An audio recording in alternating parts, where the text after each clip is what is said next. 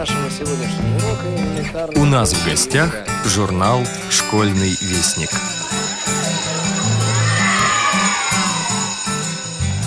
Апрельской акварелью раскрашены леса, Ручьи, березы, ели и птичьи голоса. Апрельской карамелькой хрустит угрюмый снег, И верба распушилась вдоль оживленных рек, И облака роятся, прозрачны и легки, И тренькает синица апрельские стихи. Здравствуйте, уважаемые радиослушатели! У микрофона Юрий Кочетков. Апрельское стихотворение вы уже услышали, а теперь прослушайте, пожалуйста, обзор апрельского номера школьного вестника. Сколько легло вас, мальчики, след твой на земле, каким он останется, светлым и долгим, в делах добрых или злых, а от Витьки и следа не осталось, лишь запись в старой, еще довоенной книге приказов. Новицкий Виктор переведен во второй класс. С этих слов, написанных Константином Подыма, и начинается четвертый номер нашего журнала. Прочитайте статью о Викторе Новицком. Благодаря автору этого мальчика не забыли и подвиг его помнят жители Новороссийска. 54 года назад первый человек открыл дорогу в космос. Мир влюбился в Гагарина, в его «поехали» и его открытую улыбку. Он стал символом покорения человеком далекого, манящего, доселе недоступного. Началась дорога человечества в космос.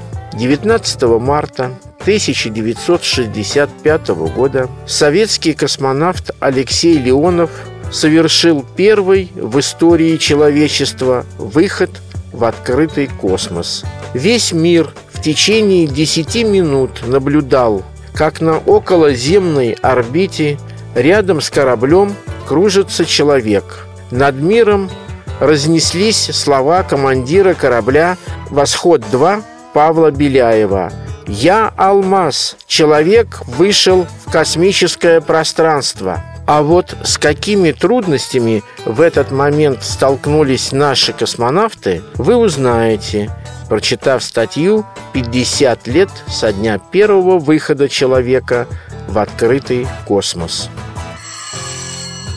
Во всем мире велосипедное тандем-движение очень популярно. Гонки на тандеме – по шоссе и на треке входит в программу Паралимпийских игр. А вот гоняться на тандемах по снегу и льду – это удел немногих. Как это удается делать незрячим и слабовидящим велосипедистам из Санкт-Петербурга, рассказал Андрей Гостев в статье «По снегу и льду на тандеме». Уважаемые читатели школьного вестника, больше года Сергей Тавлинов знакомил вас с событиями Первой мировой войны. Сколько копий было сломано при обсуждении каждой статьи, сколько споров возникало при обсуждении того или иного эпизода. Знают только сотрудники редакции и автор. Но в конце концов консенсус находили. В этом номере вы прочитаете последнюю статью из цикла «Неизвестная война». Пришлите, пожалуйста, свои отзывы. Нам это очень важно. Дорогие наши юные читатели, напоминаем вам, что Российская государственная библиотека для слепых и редакция журнала «Школьный вестник» объявили конкурс рассказов «Вахта памяти», посвященный 70-летию победы в Великой Отечественной войне 1941-45 годов. Начинаем публиковать материалы, пришедшие на конкурс. Незрячий поэт из Ленинградской области Владимир Симков – частый гость на страницах нашего журнала. И это, конечно же, не случайно. Его проникновенные и вполне профессиональные стихи нравятся читателям. Поэтическая волна публикует его новые стихи. Еще при жизни Максимилиан Волошин стал легендой. Свою жизнь он превратил в поэтическое творение. Не менее интересное и захватывающее, чем лучшие его стихи. И в этом не было ничего надуманного и намеренно вызывающего, как у некоторых литераторов начала XX века. Он просто жил и старался, как античный философ, постичь глубинную суть человеческой жизни и мистическую связь явлений. Прочитайте его гениальные стихи, не пожалеете. Все традиционные наши рубрики, конечно же, на своих местах. На сегодня все. До новых встреч в эфире. С вами был главный редактор журнала «Школьный вестник» Юрий Кочетков. Сколько легло вас, мальчики? След твой на земле. Каким он останется? Светлым и долгим, в делах добрых или злых? А от Витьки и следа не осталось. Лишь запись в старой еще довоенной школьной книге приказов «Новицкий Виктор», переведен во второй класс. Отыскал я ее в Зерноградской школе номер два, что в Ростовской области. Больше ничего и нигде. Даже могилы у парня нет, будто и не существовало на свете такого человека. Но был в его жизни самый главный день – 8 сентября 1942 года. Самый главный, самый последний. Сколько часов длился бой, Витя уже не помнил. Он стрелял и стрелял и боялся лишь одного – могут кончиться патроны – Горело небо, и пылал Новороссийск, и плыли над Цемесской бухтой черные шлейфы дыма. Стены старинной башни на Октябрьской площади были полуметровой толщины, сложенные из камня известняка. Они могли бы выдержать какой угодно обстрел. На подоконнике стояли пулеметы, а у двери – ящики с патронами и ручными гранатами. Бочка с водой и сухарей достаточно, можно продержаться не один день. Ветя оглянулся – вот, у стены лежат его погибшие друзья.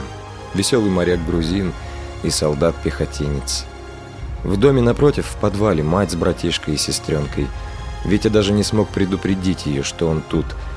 Как он уговаривал моряка, чтобы тот разрешил помогать ему здесь. Таскал ящики с боеприпасами, носил воду, а моряк все прогонял его. Но ведь это башня Витькин дом. Не успел моряк отослать Витю в подвал – в глубине переулка декабристов показались гитлеровцы и начали обстрел башни. И мальчишка остался. Бегал по этажам, подносил патроны и, взяв гранаты, выскакивал из двери первого этажа и бросал их в наседавших врагов. О, как хотел он уложить их побольше! Как ненавидел он этих гадов в квадратных касках, их наглую походку, когда они шли с автоматами наперевес, засучив рукава, как палачи. Витя убегал на фронт полгода назад, под Керчь, его вернули. Узнал комиссар, сколько ему лет, и велел живо отправить в тыл. Только на память о том побеге остались Витьки черные флотские брюки и солдатская гимнастерка. А тельняшка у него своя была. Ведь он давно решил стать моряком, как только седьмой класс окончит и в мореходку. И отец ему говорил, ничего, Витюха, все сбудется, когда вырастешь. Нет теперь отца, убит. Ушел с десантной частью и не вернулся. И друзья-бойцы убиты. Остался мальчишка один. Витя поразился наступившей вдруг тишине. Чуть приподнял голову над щитком Максима, поставленного на подоконник. Фашистов со стороны улицы Рубина не было. Подошел к другому окну, и на декабристов ни одного. Осторожно посмотрел и в третье. Пустынна была Октябрьская площадь. Стлался дым над обугленными траншеями. Их защитники, моряки из потопленного фашистами миноносца «Бдительный», погибли. Через день 15 Витьке стукнет. А ничего и сделать не успел. Жарил Пяткин, раскаленный солнцем гальки, нырял до посинения из бетонного мола, за поем читал книжки. Не плакал, когда разбивал в кровь коленки или рвал штаны. На удар отвечал ударом – и терпеть не мог, когда обижают малышей. Всегда стоял за справедливость. Лязгнула пуля. Витя отпрянул в сторону и, подскочив к пулемету, нажал на гашетку. Рассыпалась по подворотням цепь гитлеровцев. Двое остались лежать поперек переулка декабристов. «Ага, боитесь? А ну-ка, сунься, кому охота!» Зло огрызнулись минометы. Витя нагнул голову, бросился к ручному пулемету и длинной очередью пропорол улицу Рубина. Рота гитлеровцев откатилась, а мальчишка уже пулей слетел вниз, открыл дверь и бросил связку гранат. Распахнул ворот гимнастерки. Пусть гады видят тельняшку, моряки не сдаются. Только бы патроны не кончились. Не знал он, что в эту минуту двое фашистов уже поднимались по ступенькам лестницы, пробили наскоро замурованное кирпичами окно первого этажа и проникли в башню. Скрипели ступеньки под их сапогами. Но Витя не слышал. Опять он был у пулемета и стрелял. Страшный удар обрушился на голову мальчика. Он повернулся, посмотрел непонимающими глазами и, упав на пол, потерял сознание. Гитлеровцы швырнули худенькое тело на подоконник и облили горючей жидкостью. Струйка крови бежала по бледному лбу подростка. Один из солдат чиркнул зажигалкой. Горящим факелом падал со второго этажа башни Витя. Два часа не могли пройти враги к центру Новороссийска по улице Рубина. Два часа сдерживал их Витя. Он лежал лицом вниз у самого края траншеи, на черной взрытой земле. Только волосы не тронул огонь. Русые, выгоревшие на солнце, смешным ежиком топорщились они на затылке. Где-то и сейчас в Новороссийске лежит на Октябрьской площади Витькино сердце. Да, словно от парня и следа не осталось. Но нет же, нет. Имя его встретил я как-то на Дунае, в Измаиле. Большой и красивый корабль шел по великой реке, теплоход дальнего плавания «Витя Новицкий». Он назван был в 1976 году по просьбе мальчишек и девчонок Новороссийска, матросов шхуна-ровесников, юношеского историко-патриотического клуба, что имеет сейчас причал в морском университете имени адмирала Ушакова. И улицы имени Вити есть и в его любимом Новороссийске, и в крымском селе Полтавка. И помнят Вихрастова, белоголового Витьку Новицкого в подмосковном Ногинске – Костромском Волгореченске, Белорусском Борисове, Карельском Петрозаводске, помнят в Кирове и Краснодаре, Саратовском Вольске, Донском Морозовске, Уральском Екатеринбурге. Есть Витькин след на земле. Так же, как и кореглазого Володи Дубинина, застенчивого Вали Котика, отчаянного Сережи Тюленина, порывистого Саши Матросова. Это о них строки Владислава Крапивина – Сколько легло нас, мальчики, в травах и узких улочках, маленьких барабанщиков, рыцарей ярых атак. В безвестных могилах и под каменными плитами лежат ребята, жизни своей не пожалевшие и спасшие нас. Автор текста Константин Подыма.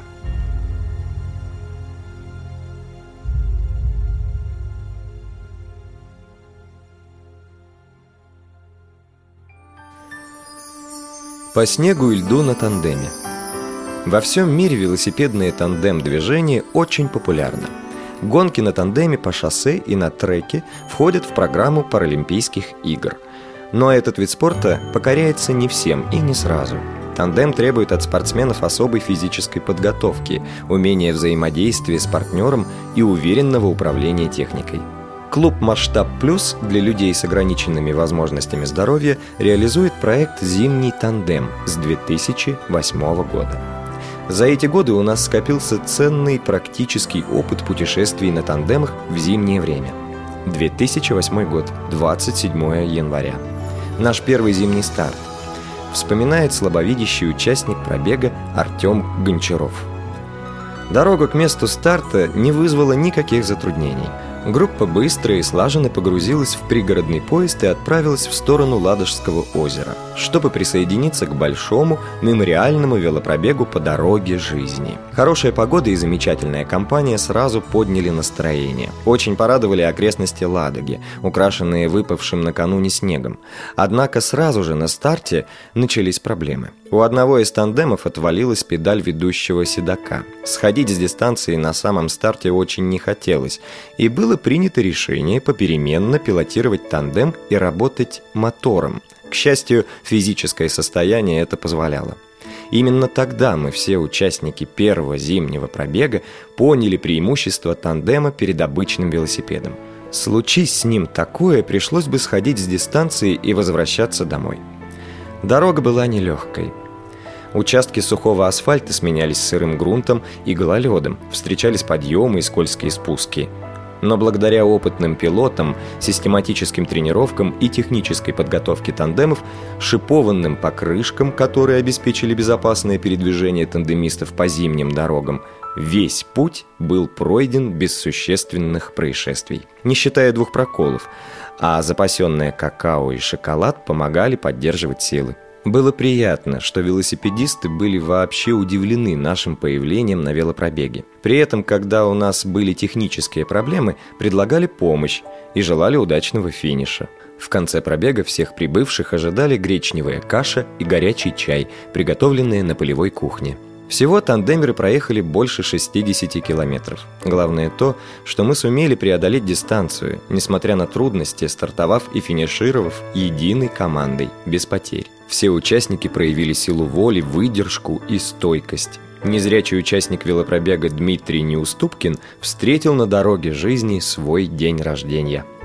Важно отметить, что с подготовкой тандема вышел казус – Наш техник Денис Самойлов установил новые педали. Тандем – вещь капризная. Особенно шатуны, в которых в результате модернизации была сорвана резьба. И это привело к тому, что на маршруте после трех километров пути одна из педалей пилота просто отвалилась. Поэтому Артем Гончаров всю дорогу крутил педали за двоих. Он тогда очень сильно перегрелся и устал, а пилот замерз. А вот еще одна история, рассказанная Андреем Безызвестных – нашим волонтером, который помогает не только в качестве пилота на тандеме, но и на занятиях по адаптивному альпинизму и скалолазанию. В 2013 году я ездил на праздник снятия блокады. В этот день проходит знаменитый беговой марафон по дороге жизни. Поскольку дорогу перекрывают, туда повадились ездить и велосипедисты. В этом году участвовали 150 человек. Движение проходит организованной колонной за бегунами. Клуб «Вело Питер» даже выпустил значок к этому событию. На берегу Ладоги у памятника «Разорванное кольцо» сделали традиционный снимок. Мы, группа слепых тандемистов, ехали только двумя тандемами. Остальные участвовать по разным причинам не смогли. Начало было курьезное. Я забыл поставить второй руль. Дима ощупал велосипед и обнаружил недостачу, и поначалу вообще не хотел ехать, но его удалось уговорить.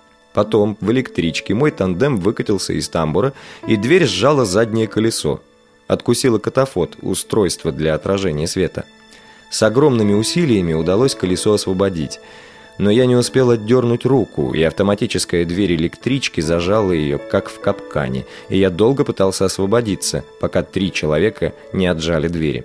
Дима вполне нормально ехал, держался за мой рюкзак. Правда, в конце у него заболела спина, и он бежал, держась за седло. Наш велосипед-тандем, на котором мы ездим зимой, не простой, а с историей. В 2001 году незрячие французы, совершавшие велопробег Париж-Санкт-Петербург, подарили его Санкт-Петербургской региональной организации ВОЗ. Спустя 10 лет состоялась встреча с французскими тандемистами, которые путешествовали по побережью Балтийского моря. И мы передали им фотографии наших велопробегов и рассказали, как используется их бесценный подарок. Они были очень обрадованы и удивлены. Традиционно проект «Зимний тандем» начинается с изготовления оригинальной новогодней фотооткрытки. Это помогает создать праздничное настроение и заодно пропагандирует здоровый и активный образ жизни среди людей с ограниченными возможностями здоровья. Сюжеты бывают разные. Например, Дед Мороз и Снегурочка на тандеме на фоне заснеженного Приоратского дворца в Гатчине.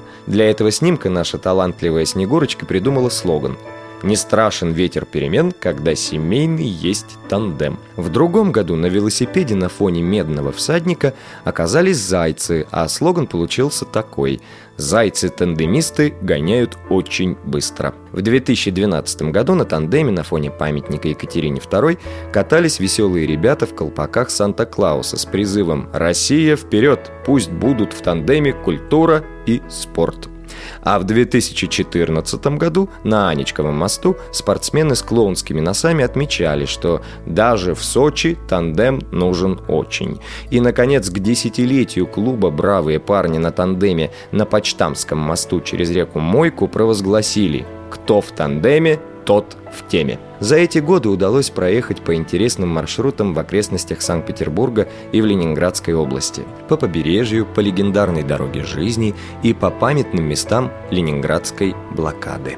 По льду мы проехали по островам и фортам Финского залива. Благодаря тому, что Финский залив мелководный и в сильные морозы перемерзает, устанавливается крепкий ледяной покров, по которому можно добраться до фортов. Форты номер один, южный, и номер два, южный, или Зичканец, участвовали в противовоздушной обороне Кронштадта.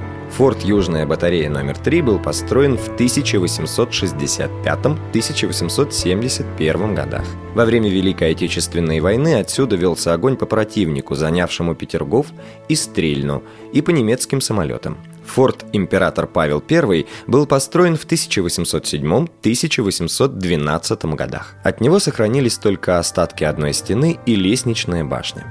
Своим необычным появлением на льду на трех тандемах мы несколько удивили любителей зимней рыбалки и подледного лова, которых всегда много на Финском заливе. Моряки с ледокола «Красин», увидев нас, очень обрадовались и начали нам махать, приглашая нас к себе в гости. Но мы вежливо отказались и побыстрее унесли колеса, потому что светлое время зимой очень дорого. В этом году мы подготовились к участию в марафоне «Холодная сотка», который состоялся 10 января 2015 года по маршруту Мюллюпельто-Выборг. Его протяженность составила 100 километров. На участие в марафоне отважились всего 7 любителей экстремальной зимней езды на велосипеде. Экипаж тандемщиков Андрея Гостева и Андрея Безызвестных из Санкт-Петербурга тоже решили принять участие в этом серьезном мероприятии. Подготовка к марафону началась с тщательной подготовки велосипеда тандема и проверки его надежности. Мы проверяли и перепроверяли, насколько крепка стальная рама нашего велосипеда какие повышенные нагрузки она может вынести при преодолении препятствий. Поработали с колесами, установили двойной обод, усиленные втулки, подходящие для дискового тормоза и качественные стальные спицы. Лучше всего ездить на колесах диаметром 26 дюймов. Зимой на тандем устанавливаются шипованные четырехрядные покрышки, которые увеличивают качество сцепления с дорогой в условиях гололеда и многократно повышают безопасность езды. Благодаря опыту зимних путешествий была подобрана правильная экипировка. Обувь должна быть теплой и непромокаемой. Дополнительно используются гамаши или бахилы из водонепроницаемого, но дышащего материала. Одежда должна состоять из трех слоев. Снизу термобелье, затем утепляющий слой и сверху брюки и куртка, которые защитят вас от ветра, снега и даже от дождя. На голову теплая шапка и балаклава, они защищают голову и лицо от холодного ветра. Варежки с длинной манжетой гарантированно не дадут рукам замерзнуть. Во время продвижения по маршруту марафонцы столкнулись с суровыми зимними условиями. Снежными заносами, сильным ветром и снегопадом. Непростой маршрут включал в себя множество подъемов и опасных спусков, грунтовые дороги, а местами и вовсе бездорожье. На финишном этапе наступившая темнота и увеличившийся поток машин усложнили ситуацию и заставили усилить внимание, но наш экипаж справился с этими трудностями. Для обеспечения безопасности путешествия мы используем фонари, проблесковые маячки и светоотражающие элементы на одежде и на тандеме. Напомним, что один из спортсменов экипажа тандема слабовидящий. Андрей Гостев, чемпион России по велоспорту на тандеме в видах тандем-шоссе и тандем-трек. Участие в марафоне «Холодная сотка» – новое достижение в мировом тандем-движении. Участие команды клуба «Масштаб Плюс» в велопробеге по дороге жизни, посвященном памяти дня снятия полной блокады Ленинграда, стало традиционным. В этом году мы решили принять участие в велопробеге про уровня дистанцией 75 километров по маршруту поселок МГА, мемориал Синявинские высоты, Шлиссельбург, поселок имени Морозова, поселок Борисова-Грива, мемориал Разорванное кольцо, железнодорожная станция Ладожское озеро. Для меня лично было очень важно принять участие в этом пробеге, потому что я потомок тех славных людей, которые защищали наш город. Я хотел почувствовать значимость этого события и вспомнить о героях тех дней. Началось все рано утром. На вокзале вместо билета на велосипед-тандем кассирша по ошибке выдала билет на собаку. В утренних сумерках мы с Андреем Безызвестных оказались раньше всех на месте старта. Пришлось ждать остальных участников. Хорошо, что меня не подвел мой надежный пуховик. Маршрут был для меня новым и потому вдвойне интересным. Первые 10 километров мы ехали по проселочным дачным дорогам. Зимой по скользкой колее на тандеме ехать очень трудно. Хотя Андрей и умеет с этим успешно справляться, мы несколько раз все-таки упали и не могли тронуться с места. А иногда мне приходилось и вовсе бежать за тандемом, держась за седло. Выехав на шоссе, мы почувствовали себя уверенно и вырвались в лидеры. На мемориале «Синявинские высоты» Андрей нашел детский зонтик, который оставил какой-то рассеянный ребенок. Посреди зимнего однообразного пейзажа зонтик выделялся нереально мирным, ярким пятном. Особенно он контрастировал с военными памятниками. Я подумал, зонтик все-таки лучше, чем автомат. Впервые в рамках этого зимнего велопробега удалось собрать пять экипажей тандемов. Два экипажа были семейными и три экипажа новичков, слабовидящих спортсменов. В этом нам помогли наши опытные помощники и профессиональные пилоты Илья Кириенко и Александр Григорьев. А вот воспоминания слабовидящего Ильи Гаврилова об участии в зимнем велопробеге 2012 года. 29 января состоялся ежегодный велопробег по дороге жизни, в котором я участвовал. Цель пробега – почтить память погибших защитников города и мирных жителей Ленинграда. Стартовав от мемориала «Разорванное кольцо», мы отправились в путь. Дорога была непростая. Асфальт был чистый, но дул сильный ветер, и было очень холодно. Когда проезжаешь по дороге жизни, невольно возникают мысли о подвиге и мужестве людей, переживших страшные дни блокады, о том, как народ погибал от холода и голода. Конечно, в такую погоду ехать трудно, много сил забирают холод и подъем в горку. Но вот и виден финиш. Мемориальный комплекс «Цветок жизни» на третьем километре легендарной дороги жизни. Мы проехали 40 километров.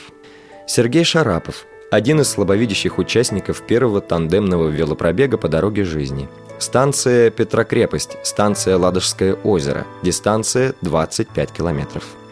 Поделился с нами своими впечатлениями. Этот год я начал с выезда на тандеме и впервые поучаствовал в велопробеге. До места старта вместе с моим водителем Ильей и другими тандемистами мы добрались на электричке – надо сказать, что разместить в ней тандем потруднее, чем обычный велосипед. Вообще, так много велосипедов в одном месте я видел, пожалуй, впервые. Илья опытный велогонщик. С ним я уже катался. Но это было в парке, на асфальте. Поэтому ощутить все нюансы езды на тандеме мне еще предстояло. Илья часто здоровался и беседовал с велосипедистами. Понятно было, что человек он здесь не случайный и знает многих. В электричке я почти все время смотрел в окно. Слякотные серые пейзажи хмурого города постепенно сменялись лесными видами с припорошенными ветвями елей и сосен. Пошел слабый снежок. Я сразу представил родной Урал, откуда вернулся 10 дней назад, с его величественными, полностью белыми деревьями, неподвижно замершими, как статуи, до весны. Сразу захотелось обратно. Но мои грезы прервались. К нам подошел немолодой на вид человек. Он поздоровался с Ильей, поприветствовал всех окружающих. Оказалось, что он житель блокадного Ленинграда. Он немного рассказал о дороге жизни, о том, как ждали люди первый караван с продовольствием, прибывший в Ленинград по льду Ладоги, как вывозили по ней из города под обстрелом вражеской авиации обессилевших от голода людей. Встреча с этим человеком была очень трогательна и символична. Через час с небольшим электричка подъехала к станции назначения – Петрокрепость. Все велосипедисты собрались на небольшой площади перед зданием вокзала, и начался митинг. Потом мы посетили музей «Дорога Победы», посвященный героическому подвигу тружеников железной дороги в годы Великой Отечественной войны. Специально для участников велопробега была проведена экскурсия. Перед стартом все дружно фотографировались на фоне тандемов, а потом сделали небольшое групповое фото всех участников пробега. На мой взгляд, было не меньше 200 человек. И, наконец, ровно в 13 часов был дан старт. Мы поехали, и, надо сказать, поначалу довольно быстро, так как хотелось немного согреться после стояния в ожидании старта. Но наше стремительное движение было недолгим. Минуты через три после старта группа уплотнилась, и темп снизился. Очень порадовала дорога. Я ожидал слякоти и снежной каши, как это было в городе и специально надел непромокаемые гамаши, но они особо не пригодились. Под колесами был сплошной снежный покров, который четырьмя продольными черными полосами голого асфальта прерывался по ширине дороги. Ехать было довольно легко и комфортно, во многом потому, что мне не приходилось следить за дорогой, и я просто наслаждался пейзажами зимнего леса. Будь я на своем велосипеде, не был бы я так расслаблен. Пользуясь свободой от необходимости следить за дорогой, я разглядывал самих велосипедистов, их велосипеды, костюмы.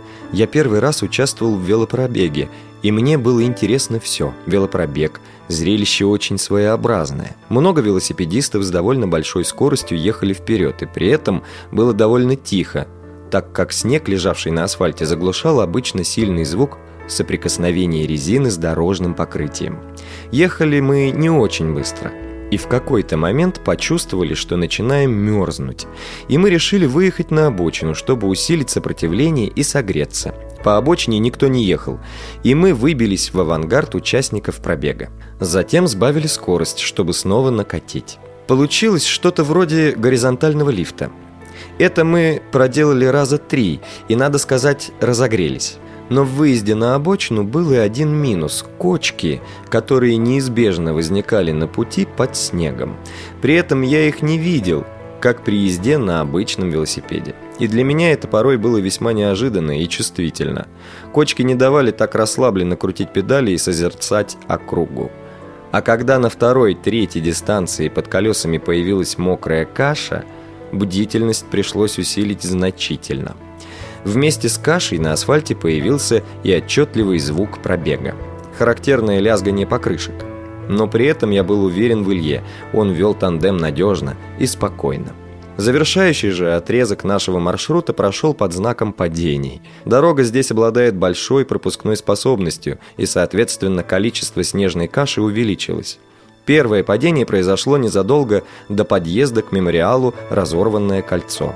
Ехавший позади нас велосипедист просто упал. К счастью, следующие за ним успели притормозить, а дальше уже и мы стали участниками происшествия. Прямо перед нами завалился велосипедист, и пытаясь его объехать, Илья свернул на обочину, где не удержал равновесие. В итоге завалился и наш тандем. Мы, правда, успели вскочить на ноги.